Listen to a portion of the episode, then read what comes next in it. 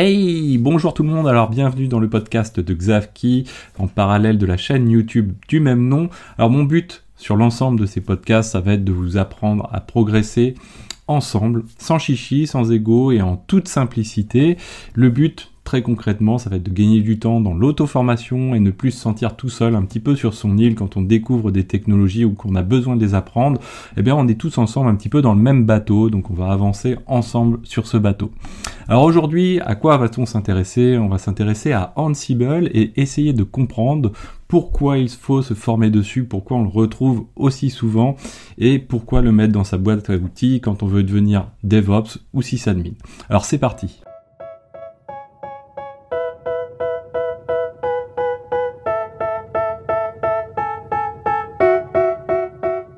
Alors en guise de plan, ce que je vous propose, c'est dans un premier temps de découvrir d'où ça vient Ansible, un petit peu le coin du curieux pour euh, se rappeler un petit peu des éléments historiques.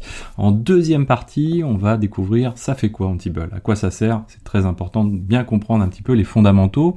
Et dans une troisième partie dernière partie, on va s'intéresser à pourquoi ça marche, pourquoi on a besoin de l'avoir dans sa boîte à outils, pourquoi on le retrouve dans beaucoup de sociétés pourquoi c'est l'outil un peu hype, un peu à la mode. Alors c'est parti pour la première partie, donc ça vient d'où? Ansible Donc ça a été créé en 2012, hein, vous voyez maintenant, ça a une petite dizaine d'années, par Michael Dehan. Euh, c'est la personne qui était avant sur les outils qui s'appelle un outil qui s'appelle notamment Cobbler, euh, qui s'intéresse donc aux outils de provisionnement principalement. Et ça a été repris en 2015 par Red Hat, un petit peu comme pour les gens qui connaissent SoulStack, ça a été repris par VMware. Ansible, ça a été repris par Red Hat. Je dirais avec une, meilleure poigne euh, par Red Hat que par euh, que VMware avec SoulStack, mais euh, en tout cas, ça a gardé surtout la fibre de la communauté et ça, c'est quelque chose qui est très très important. L'autre atout de Ansible, et comme également bah, SoulStack par exemple, c'est basé sur du Python. Donc du coup, ça rend quand même pas mal de choses un petit peu plus abordables que d'autres outils. Alors les autres outils, les concurrents à Ansible, c'est quoi si on devait les lister? Il y a Puppet hein, qui revient souvent dans, dans les noms d'outils de gestion de configuration basé sur du Ruby. On a Chef également qui est basé sur, du Ruby également. SoulStack, on en a parlé. Capistrano également. Il en existe pardon, encore d'autres. Alors Ansible, ça vient d'où? Ça vient surtout d'une très très grosse communauté qui a grandi extrêmement vite. On a à l'heure actuelle, si vous regardez le dépôt GitHub de Ansible, que je vous invite à aller voir et éventuellement mettre une, petite notification dessus de manière à pouvoir le, suivre et suivre les nouvelles versions notamment, les nouvelles releases, eh bien Ansible c'est plus de 5400 contributeurs. Donc c'est juste énorme et c'est ce qui fait que ça marche. Pourquoi? Que si on le regarde par rapport aux autres outils euh, de ce type, hein, les Puppet, Chef, etc., eh bien la, communauté est beaucoup plus petite et beaucoup moins dynamique. Donc ça, ça a joué un effort, quoi, ça a été énorme, même si certains de ces autres outils ont existé avant Ansible, eh bien Ansible les a largement dépassés dans ces domaines-là. Donc ça a fait que déjà les choses ont marché très très fort. Historiquement également, c'est un outil qui a été basé aussi pour essayer de pallier à des difficultés qu'ont pu rencontrer les outils précédents, donc forcément une amélioration quelque part un petit peu continue ou par itération. Euh, et ça, c'est quelque chose qui est aussi très très très très important, euh, avec une grosse part également d'administrateurs système ou d'administration système ou réseau qui font que bah, on va retrouver notamment des, concepts un petit peu autour du KISS, hein, du Keep It Simple and Stupid euh, qu'on retrouve au niveau de Linux en général. Et donc ça c'est plutôt très très cool. Bien sûr on retrouve tout ça sur le dépôt GitHub dédié à Ansible. Donc je vous invite à aller le voir github.com, Ansible Ansible. Vous allez retrouver plein plein de choses euh, sur ce domaine-là. Et petit à petit euh, cet environnement Ansible grandit. Alors heureusement il grandit pas comme un environnement comme Kubernetes par exemple où ça, ça se multiplie de plein plein d'outils et des fois euh, il y en a beaucoup qui sont inutiles. Là en l'occurrence avec Ansible il y a beaucoup beaucoup de bons outils mais ça reste encore euh, facile à suivre et des choses qui sont quand même relativement euh, intéressantes en moyenne en tout cas en général. Donc ça c'est très très cool. Alors deuxième partie très très importante, ça fait quoi Ansible? C'est vrai qu'on aurait pu le mettre en première partie, mais c'est quelque chose qui est primordial d'avoir en tête. Alors ça sert à quoi? Ça sert à la gestion et au déploiement de configuration d'un point de vue global, assez large. C'est-à-dire qu'on entend par configuration aussi bien le petit fichier de configuration qu'on va pousser euh, sur une machine distante ou sur un parc hein, plus ou moins étendu, ou également sur euh, la gestion quelque part d'une infrastructure cloud. Donc on considérera que ça va être, on va dire, de la gestion de configuration d'un cloud. Euh, on va retrouver des modules, par exemple AWS, Azure, etc. Néanmoins, on va en parler un petit peu tout à l'heure. Euh, Terraform est plus intéressant et beaucoup plus adapté, puisque d'ailleurs il a été basé et élaboré sur, euh, ce fondamental-là qui est euh, l'infrastructure as code sur le cloud. Donc Terraform est bien plus adapté pour la gestion d'infrastructures cloud que Ansible. Néanmoins, il dispose de modules disponibles, mais avec des, petites des petits éléments qui ne permettent pas d'en tirer le, meilleur profit, ou en tout cas les, les, profits qu'on arrive à en retrouver avec un Terraform. Euh, ça sert également donc du coup sur le principe de fonctionnement bah, à décrire des tâches qu'on va vouloir réaliser en cascade, les enchaîner éventuellement. Là aussi, c'est une grande force de Terraform, ça va être euh, de pardon de Ansible, lapsus euh, de Ansible, ça va être de pouvoir conditionner les tâches les unes par rapport aux autres et au-delà de ça, de pouvoir également conditionner l'installation d'un serveur avec l'installation d'autres serveurs. Ce que d'autres outils d'infra de déploiement et de gestion de configuration ne permettent pas de faire aussi bien que lui le fait. Donc ça c'est très très cool. Par exemple, quand on va vouloir installer euh, une stack ou un cluster dans lequel on a un premier serveur qui va permettre d'initier euh, le cluster et qui va générer potentiellement un token aléatoire, on va pouvoir euh, d'abord installer cette machine, récupérer les éléments qui vont être réutilisés sur les autres machines et faire ça un petit peu en cascade avec une vraie stratégie qui existe, même si d'autres outils disposent de stratégies. Ansible est vraiment très très bon dans ce domaine-là, donc c'est vraiment un outil très très pratique. Néanmoins, attention, il a quand même des défauts. Euh, donc voilà, ce, principe de Ansible, il est très intéressant également pour paralléliser et automatiser euh, ces tâches hein, quand on va déployer une infrastructure. Néanmoins, attention, c'est aussi un de ses défauts, c'est que sur son fonctionnement, on va en parler un petit peu après, euh, il va être plus délicat de déployer sur de très larges infrastructures parce qu'il va potentiellement mettre beaucoup de temps à déployer les choses. donc ça c'est quelque chose d'important. Par exemple, en matière de tâches, hein, on pourrait citer euh, bah, déployer euh, tout simplement des utilisateurs sur, un parc de serveurs, hein, des utilisateurs système. Eh bien, euh, Ansible va être très très doué pour ce genre de choses, installer des applicatifs, etc.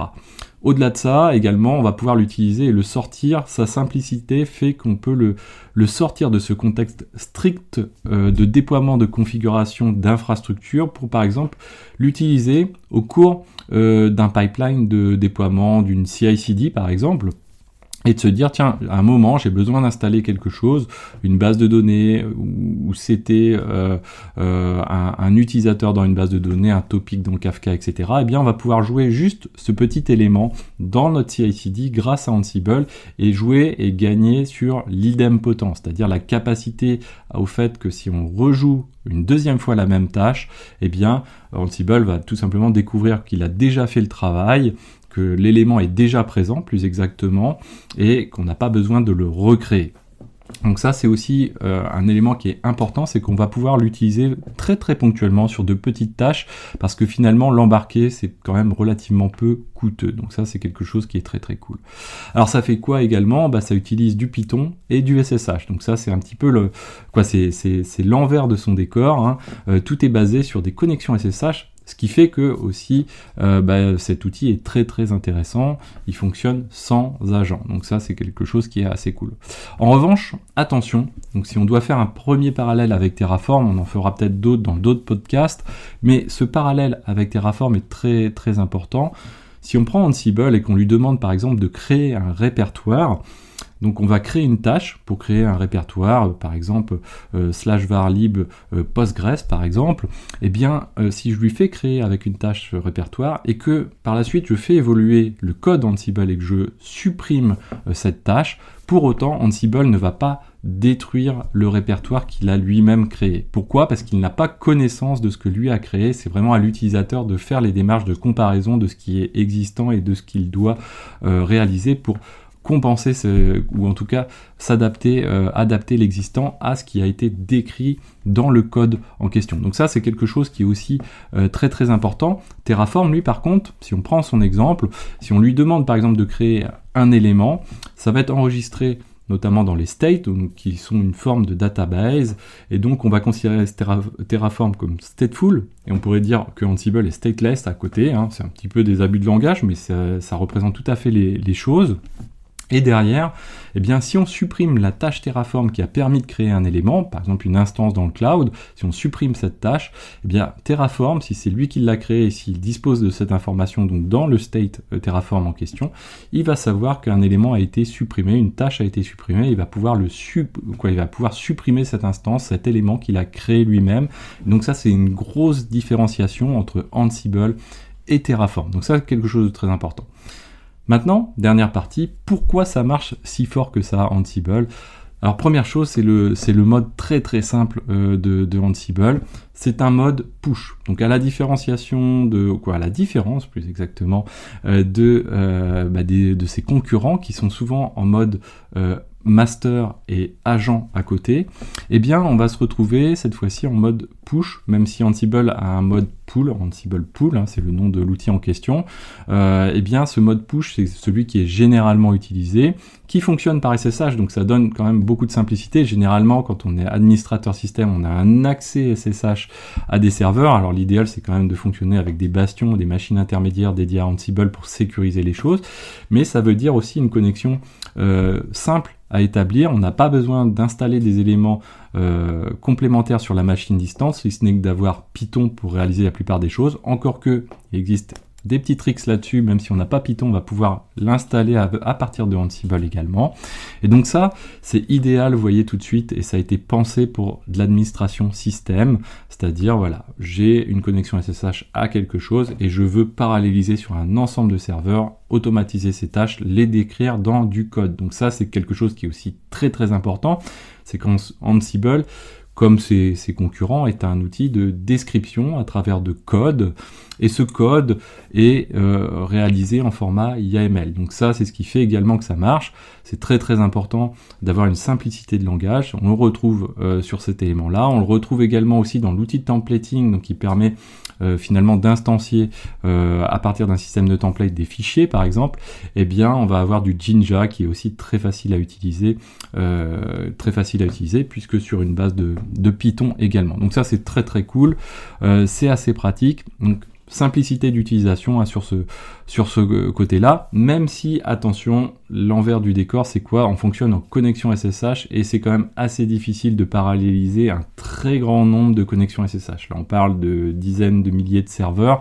Ansible va mettre beaucoup, beaucoup de temps et alors il est capable de paralléliser, mais ça a quand même rapidement une certaine limite, d'autant plus qu'on récupère à chaque fois des informations des serveurs distants pour pouvoir éventuellement récupérer des versions d'OS, etc.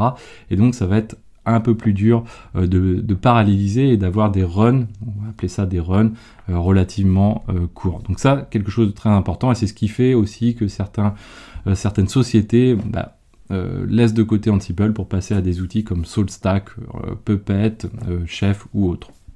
Donc ça, quelque chose d'important. On a parlé aussi dans les autres atouts très très très intéressants, c'est la possibilité de l'utiliser dans les CI/CD. C'est là où on retrouve un petit peu dans la chaîne DevOps quand on parle de du post DevOps qui est le, déploiement CI/CD, hein, pas la philosophie DevOps en tant que telle. Eh bien souvent on va retrouver du Ansible sur ce profil de poste euh, parce que euh, tout simplement voilà ça va permettre de faire des petites tâches euh, qui vont permettre de bien mettre en place euh, des applicatifs sur nos serveurs et sur notre parc. Donc ça, c'est quelque chose qui est euh, très très important. L'autre point euh, extrêmement important de Ansible, on l'a dit, il y a une très grande communauté au niveau de Ansible et souvent on pêche un petit peu dans, dans les entreprises dans ce domaine-là, c'est la documentation. De ce côté-là, Ansible est extrêmement bien fourni. la documentation est dense, versionné en fonction des, des, versions de Ansible tout simplement.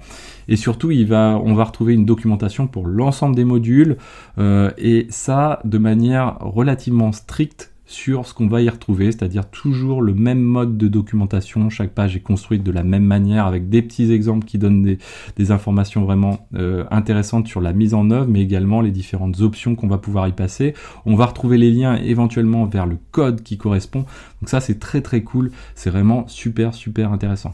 Le troisième point qui est aussi très très intéressant euh, pour Ansible, c'est ces modules. Alors les modules c'est quoi? C'est pas les modules lunaires, c'est pas, euh, on n'est pas sur l'ISS, mais néanmoins les modules, c'est la part très très importante de Ansible, qui, en fait sa richesse, c'est-à-dire la capacité à l'utiliser sur différents outils en faisant abstraction de finalement de l'outil sur lequel on est, ou en tout cas en simplifiant les choses pour administrer cet outil. Par exemple, un, un module tout simplement euh, Postgres bah, va permettre de créer des utilisateurs, des databases, etc.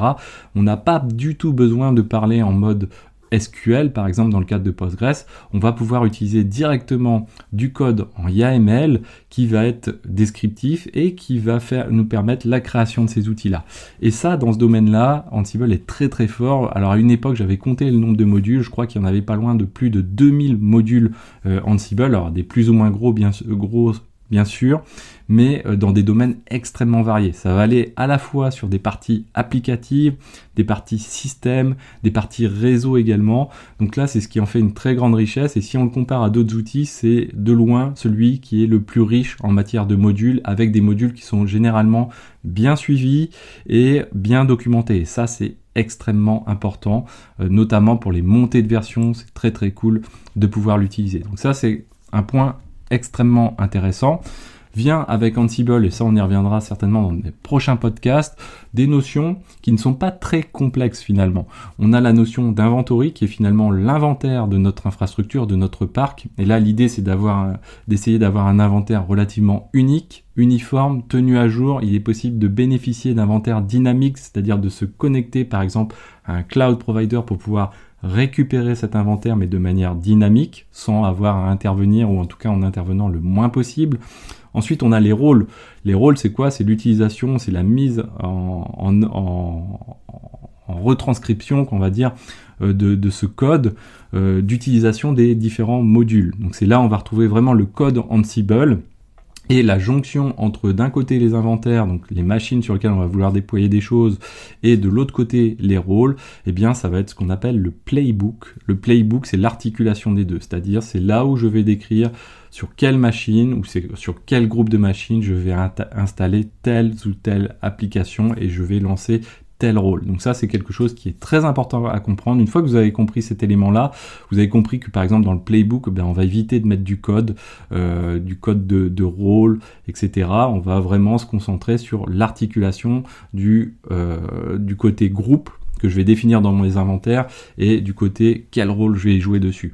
Et généralement, les gens qui débutent sur Ansible, ils ont tendance à mettre du code euh, dans le playbook. Surtout, ça c'est à éviter.